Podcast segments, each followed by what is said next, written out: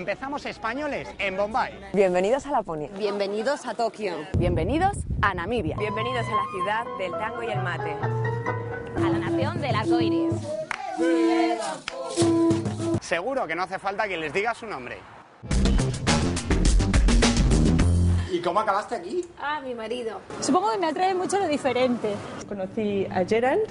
Manda el currículum. Yo lo envié y pensé, nunca me van a llamar. Tenía una compañera que era de Zimbabue.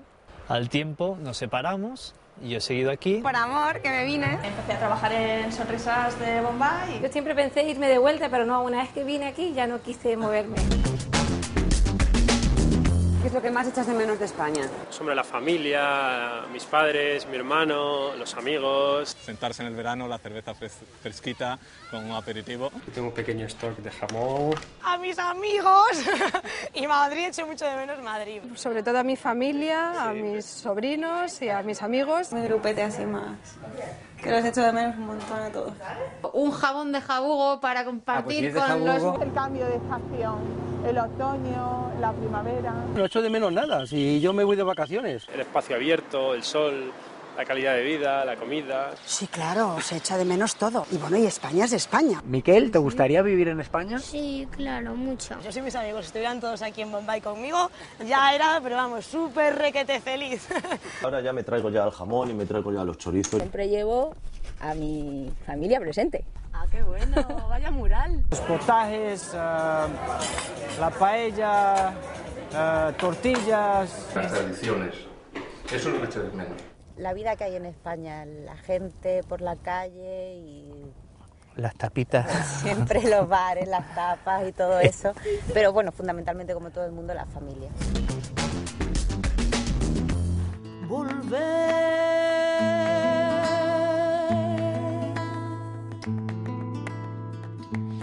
La frente marchita, la nieve del tiempo platearon mi sien. Sentir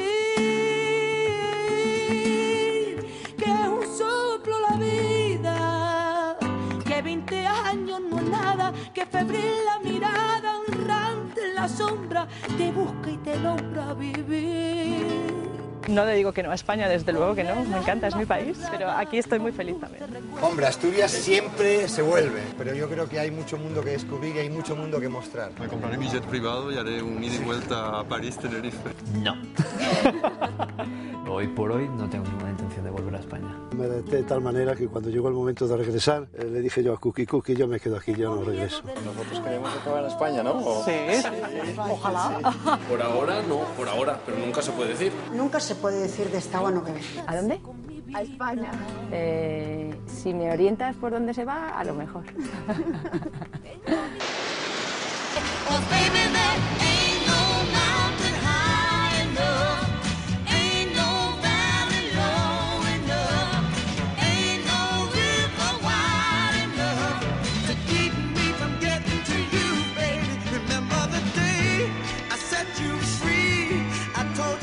una experiencia. Konnichiwa.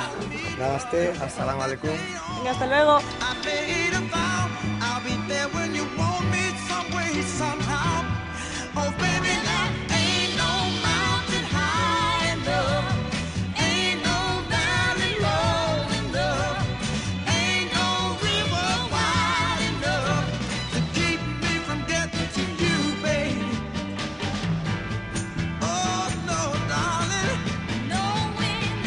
Hasta luego. Bye. Adiós. Buenas noches. Venga, que tengáis buen viaje de vuelta. Chao. Volver cuando queráis. Aquí seguimos. Hasta luego. Que vengan a visitarnos. Un besito muy grande. Muchas gracias. Hasta luego. Chao, hasta luego. What a wonderful world.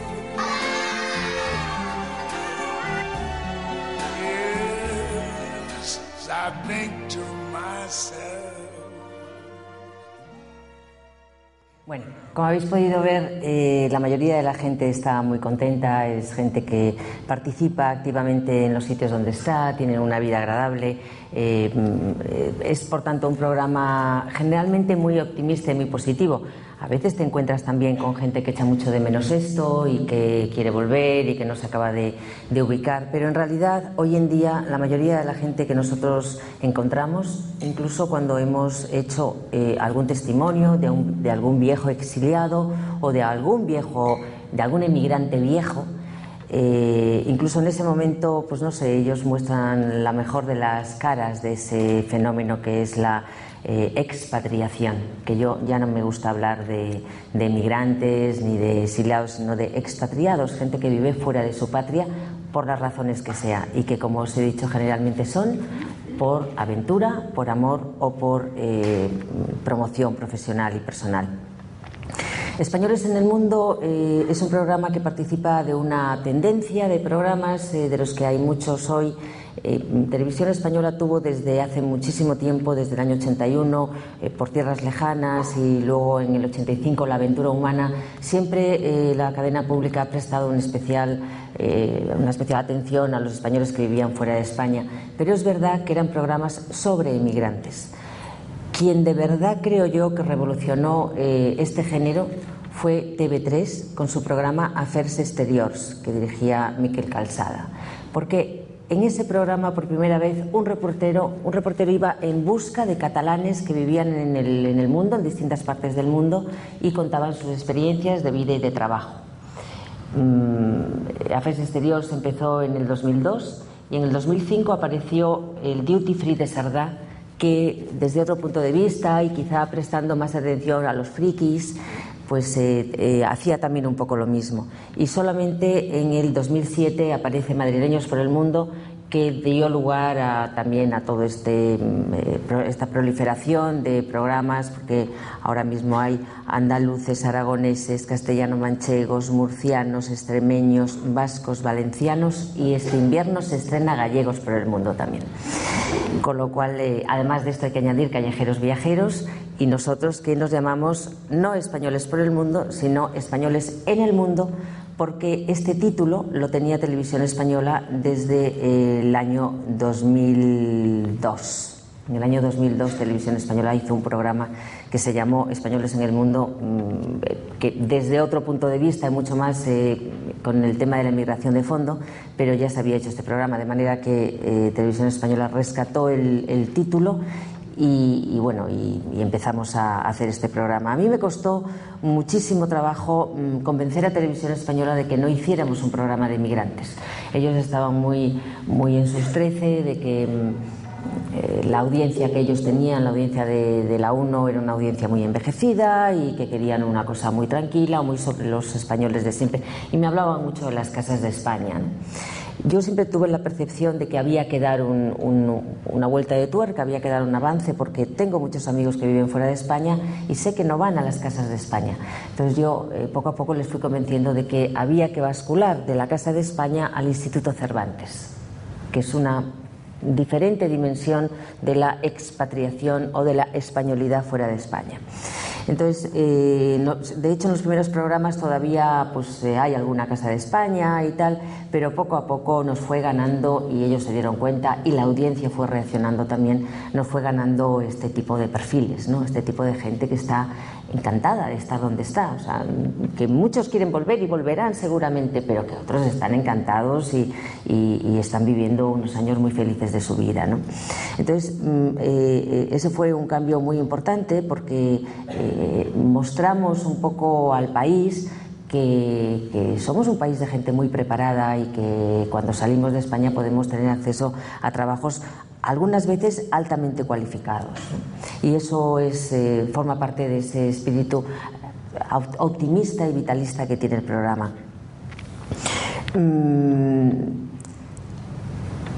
una de las eh, claves, yo creo, del éxito de este programa es que son tres programas en uno. Por un lado, es un programa de gente normal y corriente, los Ordinary People Show que llaman los americanos. Es un programa pues como el diario de Ana o el, el diario de Patricia, ¿no? gente que, que cuenta su vida y que, que habla de sí misma, gente normal y corriente, que siempre gusta a la audiencia. Por otro lado, es un programa de viajes. Es un programa que nos muestra lo que se puede hacer en cada sitio, lo más bonito, los, los, eh, los sitios secretos, los bares, los restaurantes. Es un programa claramente de viajes lamentablemente el hecho de que Televisión Española no emita publicidad me constriñe muchísimo porque yo mm, haría un programa lleno de tres W, ¿no? O sea, cada vez que sale un sitio yo pondría pues el nombre del restaurante, el nombre del sitio, el nombre de... porque me parece que eso ayuda a la gente. Nos encontramos con mucha gente que nos dice que, que ve el programa antes de ir a un determinado destino, ¿no? Que van a San Petersburgo y se ven por internet en el programa la carta que tiene la web de Radio Televisión Española, se ven el programa pues para, para ver qué pueden hacer o los sitios donde tienen que ir. O sea que por tanto es un programa de gente normal y es un programa de, viajes y además es un programa documental. Quizá porque yo tengo un, una formación y, una, y una, una, experiencia periodística, pues me gusta mucho dar también detalles sobre el país. A veces, a veces me paso. Tengo ahora parado que no me quieren emitir Jerusalén porque dicen que tiene demasiado contenido político, pero a mí no me cabe en la cabeza hacer un programa sobre Jerusalén y no mostrar el muro, por ejemplo, o no decir pues, lo que está pasando con los palestinos.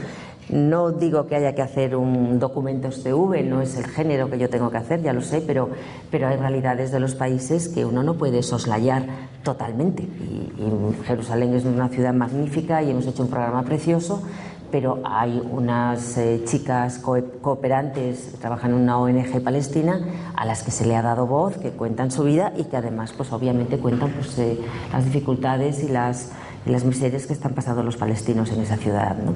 Y nos enseñan el muro. Y de repente Televisión Española eh, recibe el programa y me dice que, bueno, que no lo vamos a emitir. Coincidió, lo recibieron, coincidió justo con lo de la flotilla de la libertad y que no, que era un programa muy político, que no me metiera en eso, que no era mi género, que no era que esto no es en portada, esto no es documentos TV, pero yo creo que, que la, la, sabia combinación de esos tres géneros, la sabia y la equilibrada y la ponderada combinación del, del programa de testimonios, del programa de viajes y del programa documental, pues, pues forma yo creo que, que, forma parte sin duda de, que el programa pues haya gustado a la gente y, que, de que lo siga tanta gente semana tras semana. Es una cosa además muy meritoria porque es un programa de bajo presupuesto, de muy bajo presupuesto y que hacemos con, eh, muy pocos medios, con todos los medios técnicos necesarios, pero con muy poco tiempo que vale dinero y con muy poca gente que también vale dinero y, y, mm, que un programa de tan bajo presupuesto pueda competir en prime time con ficciones eh, como Los Protegidos, como mmm, Física o Química, como El Internado, como Hospital Central.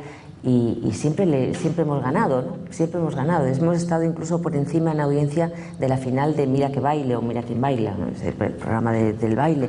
De manera que sí es verdad que es un programa que a la gente le, le ha, bueno, le ha gustado y, y, ha encontrado en él pues, una forma eh, agradable de, de, conocer sitios también. ¿no? Os preguntaréis seguramente cómo encontramos a los españoles, porque es una de las cosas que siempre me preguntan ¿no? me, eh, cuando, cuando voy a mesas redondas o a cosas. Fue muy difícil encontrarlos en seco, sin emisión. La verdad es que los primeros tuvimos como tres meses buscando españoles en muchos sitios. Ahí sí, a través de las casas de España, de las embajadas, de los consulados, de todos los organismos oficiales, bueno, pues eh, intentando encontrar eh, españoles que estuvieran haciendo algo interesante.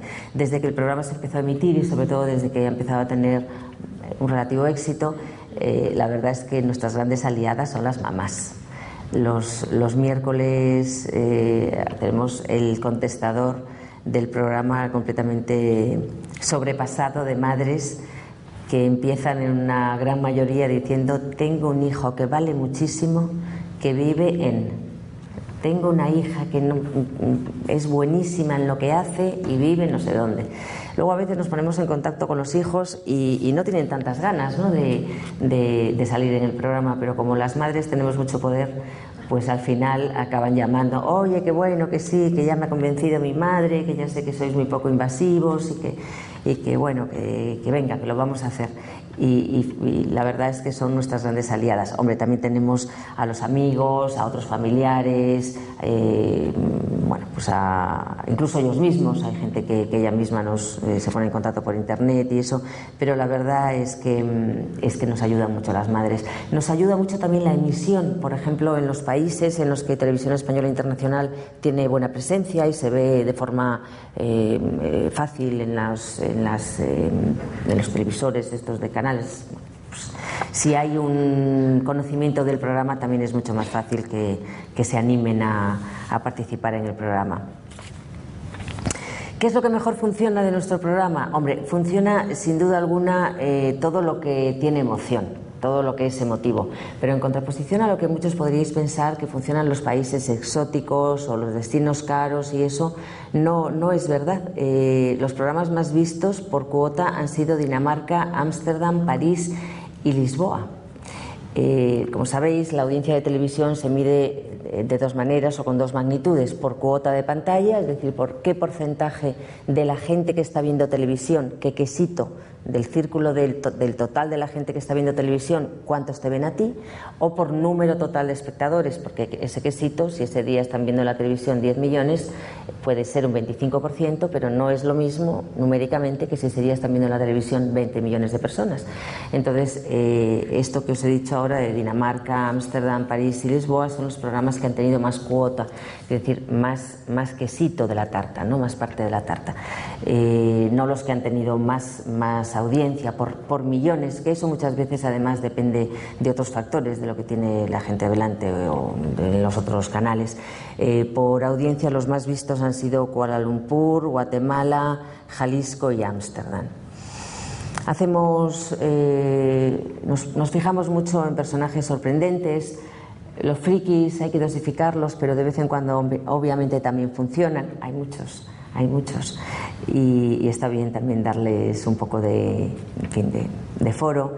Eh, la gente, nos funciona muy bien la gente graciosa, la gente que se pone delante de una cámara como si estuviera hablando con una amiga y que es desinhibida, esa gente siempre nos funciona muy bien. Evidentemente la gente que tiene, que tiene algo que decir, la gente que está en posiciones importantes, eh, ahí además nos llevamos muchísimas sorpresas porque de repente te encuentras en, en Shanghái una chica de 34 años, asturiana, que está hablando de tú a tú con el gobierno chino para la implantación de parques eólicos. Dices, bueno, qué formación tiene, tiene esta mujer, una chica estupenda, ¿no? Y, de repente te abre la nevera y te encuentras donde todos tenemos los tomates y la fruta, pues ella tiene faves, ¿no? Y entonces hacía así con las faves y le caían las faves, entonces esa emoción y ese, ese contrapunto de ver a una persona que a nivel profesional está en el top y que sin embargo pues eh, con toda su juventud y con toda su ternura también pues tiene sus faves para, para hacer la, fa- la- la fabada asturiana. ¿no? Entonces eh, intentamos encontrar personajes un poco así, personajes que tienen, que tienen un yo eh, donde se mezcla pues, eh, la ternura, la aventura, la inteligencia y la vitalidad. Intentamos buscar gente que transmite mm, sentimientos positivos eh, de la vida y que transmite que perseguir un sueño siempre puede ser un, un negocio rentable. ¿no? Ese es el tipo de perfil que nosotros perseguimos.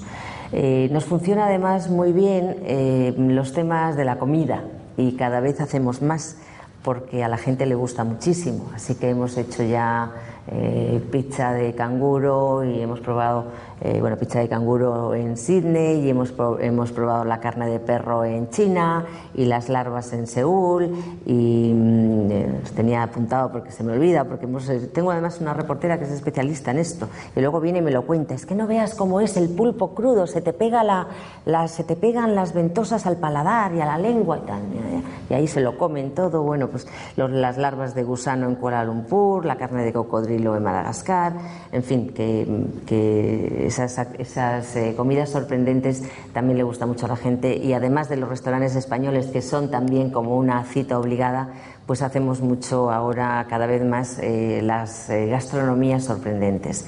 Y luego una de las cosas que también probablemente nos diferencia de todos los demás es que movemos mucho a los, a los españoles. Los, los tiramos en paracaídas, los hacemos eh, bucear con tiburones blancos o con ballenas o, o con delfines y, los, le- les obligamos a hacer vías ferratas. eh, hemos hecho, habéis visto ahí el plano de una española, le hemos tirado en tirolina por todo el estadio Mose, Mose Madiba, donde el domingo, bueno, no sé si el, partido del domingo, pero el de antes de ayer, ese sí fue en ese estadio. Y en febrero que estuvimos en Durban, pues eh, que fuimos equipados con camisetas de la Roja y eso, porque allí pues obviamente en- todavía en febrero no había, entonces nosotros eh, llevamos de todo, que eso es una cosa que también hacemos, ¿no? Eh, atrezar mucho las cosas. y entonces pues le dijimos a una chica, pues te vas a tirar, ya hemos organizado y hemos contratado que te vas a tirar en una tirolina con una bandera de España con la camiseta de la Roja por todo el estadio y tal. Entonces, bueno, hacemos mucho ese tipo de cosas que nos subí, escalamos un puente de estos tal, bueno, siempre con el español, por supuesto, que muchas veces nos dan las gracias porque hacen actividades que no, que no hubieran soñado con hacer, ¿no? Mm, El programa, en contraposición de lo que pueda parecer, es un programa enormemente guionizado. Probablemente cuando algunos de vosotros lo veáis en vuestra casa creáis que cogemos un equipo de grabación, lo llevamos a Camerún, lo ponemos, ponemos la cámara en la esquina y esperamos a que el español que está allí nos cuente su vida y ya está. No, el programa está totalmente guionizado. Quiere decirse que eh, hemos hecho primeramente un casting telefónico de horas con todos los eh, españoles, con muchos españoles que tenemos en la zona, con todos, a lo mejor son 20, dependiendo de los, de los países. ¿no? En, Londres hay muchísimos y en Camerún hay muchos menos, pero eh, normalmente tenemos una base de datos y entonces empieza, tengo un equipo de, preproducción muy bueno y entonces pues cogen el teléfono y empiezan con los casting, lo que yo llamo el casting telefónico, que consiste en hablar, en hablar, en hablar con esa persona, porque eh, lo que no podemos hacer es llegar allí, grabar a una persona y luego, ah, no funcionó, ah, es soso, ah, no contó nada, ah, no dio juego y volverte y ese material tirarlo. Primero porque no nos lo podemos permitir económicamente y luego porque también nos parece una falta de respeto hacerle perder a esa persona un día, que es lo que generalmente les pedimos, y luego tirar ese material. Entonces, para no ni, ni tener berrinches nosotros ni hacérselos pasar a nadie, lo que hacemos es descartar desde aquí con dolor de corazón a veces, pero ya se descarta desde aquí. O se le da el tiempo que se sabe que puede aguantar. ¿no? Este tiene poca trayectoria, pues entonces no haces un personaje de, de ocho minutos, ni de seis, ni de cinco, sino que a lo mejor dejas pues, una intervención de dos, como un encuentro casual. A partir de ese casting telefónico, en que ya tenemos a todos los, todos los españoles que van a participar, hacemos una especie de guion de sitios que hay que ver, sitios donde hay que ir y cosas que se pueden hacer. Y a partir de ahí ya es como un juego, como un puzzle de qué hago, con quién, dónde. Entonces vamos manejando las personas, es decir, el, el español, lo que nosotros llamamos el perfil, el perfil 1, lo vamos a llevar a la catedral y después vamos a comer con él esto, vamos a ir a tomar copas después, vamos a tirarle por el paracaídas y vamos a, y vamos a ir a su casa. Y entonces tenemos ya un poco los ingredientes de ese segmento. Cogemos el perfil 2. Bueno, el perfil 2 vamos a hacer una, un segmento más de naturaleza, porque es biólogo. Entonces vamos a llevarle más a una reserva y vamos a hacer... ¿Tienen niños? Sí. Ah, pues entonces tenemos que ver a los niños, cómo viven los niños, cómo son. ¿Está casado con una española o con una chica autóctona? Ah, pues entonces tenemos que ver el matrimonio mixto, cómo viven, cómo comen, cómo tal. Entonces digamos que con esas eh, variables vamos guionizando el programa. Lo único que puede cambiar bueno, todo cambia, es un programa, además es un infotainment, es un programa informativo de entretenimiento. Claro que luego lo que manda y lo que la, soberana es la cámara, lo que te traes, ¿no? Pero, pero va, va muy guionizado y lo que pasa es que luego en edición, pues evidentemente eso lo repelamos para que pueda caber lo máximo posible y mm, lo peinamos un poco porque a veces también hay eh, cosas que quedan feas o qué tal, y bueno, pues eso también, eso lo, lo, lo ponemos bonito, lo ponemos un poco bonito y, y ayudamos a que, a que el personaje pues eh, caiga bien. Hubo una ocasión al principio del programa, en el segundo programa, había un personaje eh, muy antipático, muy antipático. Y mm, yo me quedé muy sorprendida cuando lo visioné y le dije a la reportera, pero ¿por qué, por qué es tan antipático este señor? Es que era un borde y, un antipático y un facha y un no sé qué y un machista y tal. Dije, ya, pero, pero lo, lo estás poniendo aquí todo eso y al final mm, no le haces daño a él, le haces daño al programa. Nadie, nadie va a empatizar con ese personaje. Entonces no te creas que este es el justo castigo que tú le das a este hombre que no fue amable o que fue esto o que fue lo otro contigo. No, no, estás, estás eh, castigando a, tu programa, no ya al mío, a tu programa, a tu, a tu reportaje. Y, y se quedó un poco así, ¿no? Y, y dije, lo tienes que peinar, lo tienes que peinar un poquito y ponerlo bonito. Y efectivamente con, edición y con eso, pues el personaje se salvó. Nadie intenta que parezca un demócrata de toda la vida si es un facha, pero por lo menos que no, que no, sea, que no resulte antipático. Porque personajes antipáticos o no los cogemos, o no los elegimos, o se arreglan un poquito. Cada vez ya podemos elegir más y entonces pues no se ponen, porque este es un programa amable con lo bueno y lo malo que tenga esa palabra. Este es un programa amable y de valores positivos. Mm, se puede hacer de otra manera, pero esta es la elección que, nosotros hemos hecho y, además la que la gente quiere ver.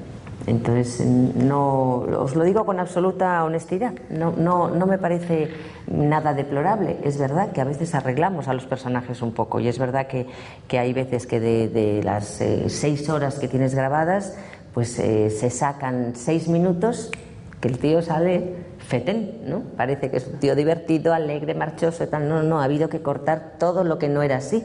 Pero bueno, finalmente quedó bien y, eso es bueno para él y bueno para el programa. Con lo cual ya hemos entendido todos que, que queremos eh, gente que transmita alegría, buen rollo y vitalidad, ¿no? También nos funcionan muy bien y también estamos haciendo mucho las fiestas. Mm, las fiestas visten las ciudades y los, eh, los espacios y además eh, visten los, los, corazones de la gente de fiesta. ¿no? Eh, no es lo mismo ir a Ámsterdam en febrero con toda la gente mmm, tapada y con gorros y con frío y con humedad que ir en verano o ir como fuimos en el Día de la Reina, que toda la gente está en la calle vestida de naranja, las calles a tope, los canales llenos de barcos, música por la ciudad, pues hombre, efectivamente eso te anima mucho un programa. Y en ese sentido, cada vez más eh, estamos acercándonos a esos días no digo mmm, eh, Pamplona en San Fermín, aunque también, ¿no? O sea, siempre estamos ahora, por lo menos siempre que podemos, dosificando un poco los, estos, estas fiestas porque las ciudades se ponen muy bonitas. Y hemos hecho celebraciones desde el Día de la Reina en Ámsterdam al 14 de julio en París, hemos hecho las Noches Blancas en San Petersburgo, el Día de los Muertos en Jalisco, el Festival de Cine de Cannes y la Fórmula 1 de Montecarlo. Estas dos cosas juntas en el programa de Costa Azul. Hicimos el Día del Cordero en el Sáhara, el Festival de Salzburgo, la Semana Santa de Ayacucho, Jerusalén, ese programa lo hicimos este año en Semana Santa. Hemos hecho el Carnaval de Nueva Orleans, el Carnaval de Dinamarca, el Carnaval de las Culturas de Berlín y el Carnaval de, de Trinidad y Tobago. Todos diferentes, por cierto. Hemos hecho la Love Parade en San Francisco, hemos hecho Durban antes del Mundial, hemos hecho el Festival de Edimburgo, el Año Nuevo Tibetano, la floración de los cerezos de Kioto, la Obamanía en Chicago, el fin de año de Salvador de Bahía, incluso eh, acabamos de hacer, que no es una fiesta, pero bueno, la, Sábana Santa en Turín. Bueno, había una exposición de la Sábana Santa en Turín, que fue el Papa y que tiene unas colas tremendas, la gente quiere ver la, la Sábana Santa, bueno, que ha dado pie a tantas novelas de estas históricas. Me pareció que podía ser interesante hacer coincidir un, un Españoles en Turín con esto y así se hizo. Con lo cual habréis visto que no solamente son fiestas al uso, el carnaval, bueno, el carnaval, ¿no?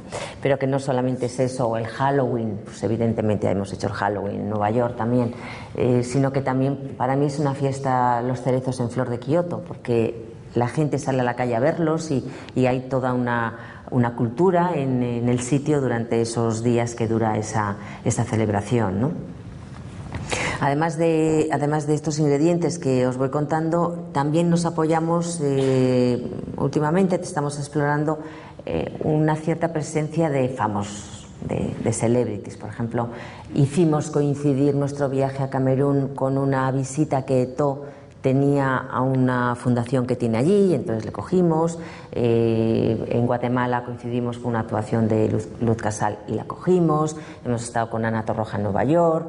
Eh, no es que ni ellos ni nosotros cambiamos nuestros programas ni nuestros días, pero si con un mínimo esfuerzo podemos hacerlo coincidir, pues nos parece que es un plus para el programa y porque, porque además ellos son españoles en el mundo también, solamente que van con un viaje de ida y vuelta, pero ellos no dejan de ser españoles que en este momento se están, se están moviendo. ¿no? Y entonces nos parece que es un, una oportunidad muy buena también de, de, de, mostrar a toda esa gente conocida pues en, otros, en otros ambientes de los que los conocemos. ¿no? De, os empecé, empecé diciéndoos que era un programa de bajo presupuesto y eh, bueno, ya todos vivimos en el low cost, viajamos en líneas low cost, compramos en tiendas de ropa low cost y comemos comida low cost. Eso hasta ahí todo bien. Y evidentemente la televisión no se está quedando fuera de ese fenómeno de abaratamiento. La proliferación de los canales, por un lado, la fragmentación que ha traído eso de las audiencias, hace que estemos trabajando todos cada vez para menos, menos eh, público, menos audiencia. ¿no? Ahora mismo cualquier persona tiene en su casa ya y usa con toda tranquilidad del orden de 24 canales. Hay muchos más en la TDT, pero parece que las familias españolas están ya hoy manejando con total tranquilidad 20 canales desde luego. Ahí evidentemente puede haber una cierta hegemonía todavía para los canales nacionales, como Televisión Española, la 1, porque la, la 2 ya se ha quedado al nivel de alguna de las temáticas, pero la 1, Antena 3, Telecinco, 4 y la sexta, eh, eh, bueno, pues tienen una posición de, de, mayor dominio, evidentemente. La hegemonía la tiene eh, ahora mismo Televisión Española, aunque, la 1 de Televisión Española, aunque este último mes de mayo, gracias al Mundial, ha ganado el mes Telecinco. Y no sé si este mes también con, con los partidos del Mundial lo ganará, pero, pero hasta ahora la hegemonía la tiene Televisión Española. Pero aún así, la oferta que hay es ya enorme y las familias españolas, el dedo del mando de las familias españolas se ha adaptado muy rápidamente a cambiar, de manera que, que, ya las audiencias que se reúnen en torno a un televisor mmm, no suelen pasar de los 4 o 5 millones, excepto días como el fútbol, que, que se puede llegar a los 14 millones, que a me parece poco, porque yo digo, bueno, no sé, el otro día el país estaba paralizado, o este domingo, ¿no? El país se va a paralizar. Y luego vienen las audiencias del partido con la suma de Telecinco, Canal Plus y Canal Plus Liga y todas esas cosas, y te dan 14 millones de personas en un país de 44 millones. Es decir, ¿dónde estaban los otros 30 millones? Porque desde luego el país estaba paralizado. Yo no sé dónde, estaban, pero las audiencias dicen que el partido lo vieron 14, 15 millones de personas. Esa es una cifra imposible para algo que no sea un partido o un evento en directo de máxima, de máxima actualidad. Es imposible. Una, una miniserie como La Noche Más Larga del Rey o que se emitió el año pasado en televisión española o la miniserie de La Duquesa de Alba que se emitió este año eh, contra nuestro programa, por cierto, pues alcanzan 4 millones y medio, 4 millones 800 mil espectadores, que ya es un buen número. Nosotros hacemos un programa para una media entre 2 millones y medio y 3 millones y medio de, espectadores. Es una barbaridad. Es muchísimo y además es, es, enorme el impacto eh, costo, costo audiencia, ¿no? Eh, es uno de los programas más rentables que tiene Televisión Española ahora mismo. Y digo que es de bajo coste porque es un programa que cuesta muy poco dinero, que se hace con un equipo muy ligero, tan ligero como dos personas, y una, un equipo de preproducción, eso sí, un poco más amplio, de unas ocho personas. Tengo cinco reporteros y tengo, eh, tengo, tengo más cámaras que reporteros, porque los cámaras luego hacen otras cosas y están en otros, en otros eh, proyectos también. Pero vamos, tengo fundamentalmente cinco reporteros que, que, trabajan, que trabajan como chinos, de verdad, y que, que a veces pienso yo si, si se merecen ganar tan poco, porque porque el bajo presupuesto generalmente eh, sale de, pagar poco a la gente que trabaja, pero en televisión y en las zapatillas Nike, en todas partes. O sea, cuando hay algo de bajo presupuesto, generalmente el ahorro viene de, pagar sueldos bajos, porque evidentemente en tecnología, en cámaras o en viajes, pues ahí no puedes ahorrar tanto. Nuestros viajes son viajes caros, Estaba comentando ahora a personas que están aquí que a pesar de que siempre se tiende a pensar que el viaje a Nueva Zelanda es el más caro, en absoluto. Los viajes más caros para nosotros son los de países africanos, donde tenemos que mover a los equipos de un punto a otro permanentemente en avioneta porque las condiciones de transporte son, son imposibles, son imposibles, ¿no? son pistas que tardarías dos días en llegar a un sitio, con lo cual cada traslado, cada, cada vez que vamos a ver un parque de chimpancés, pues nos cuesta un, un Congo, nunca mejor dicho, porque, porque tenemos que coger el equipo, alquilar una avioneta, llevarlos, en fin, las condiciones luego de, de hospedaje tampoco son las mejores y tampoco son baratas y, son, son programas difíciles. Europa es muy sencilla para nosotros de hacer, sin embargo tiene muy poco recorrido de tiempo porque eh, Europa solamente está bonita en el verano. En invierno se pone muy triste, la gente se mete en sus casas a leer o a ver la tele y entonces no pasan cosas en la calle. ¿no? En cambio, desde que empieza la primavera, con el tiempo de las bicicletas, ¿no? Eh, cuando ya empieza el tiempo de las bicicletas, ya Europa se anima mucho y tal. Por eso eh, nosotros en agosto no, no, dejamos de grabar, ni el año pasado ni este, aunque no tengamos programa porque emiten redifusiones, eh, que también es una forma de, bajo costo mm, pero nosotros aprovechamos el verano sobre todo para grabar en el hemisferio norte y en cambio luego en cuanto que eh, todo el hemisferio norte, sobre todo Europa y Estados Unidos, eh, entran los fríos del invierno, pues entonces aprovechamos para movernos más al, hemisferio sur y poder rodar pues países que, están en bueno, que, o que tienen buen tiempo permanente o que en ese momento están en el verano.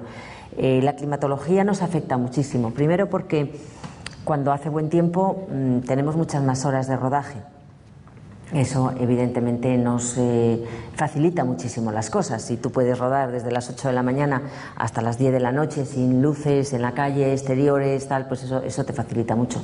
Y luego la gente no está igual y eso ya es una cosa que hemos notado. Cometimos el, el error por inexperiencia de, de, hacer, por ejemplo, Lituania en, en marzo. Bueno, una cosa tristísima. Serbia, que a mí me parecía que era interesante ver cómo, cómo, estaba ese país después de la guerra, pues a lo mejor si lo hubiera hecho en agosto no hubiera estado mal, pero también lo hice en febrero y bueno, pues también tristísimo todo, ¿no? Entonces ya hemos aprendido que la gente está más contenta, eh, las calles están más bonitas, la luz mmm, tiene muchísimos más matices y podemos rodar mucho mejor, pues cuando las condiciones eh, de, de, de estación eh, son buenas. Iba a decir las condiciones climatológicas, porque luego como esto está loco, como el mundo está loco, pues llegas a un sitio pensando que va a ser buenísimo y, y, y, no para de llover en los siete días que estamos allí y se rueda con paraguas, porque eso también ya nos hemos acostumbrado a que, a que si hay que rodar con paraguas, se rueda con paraguas y no pasa nada.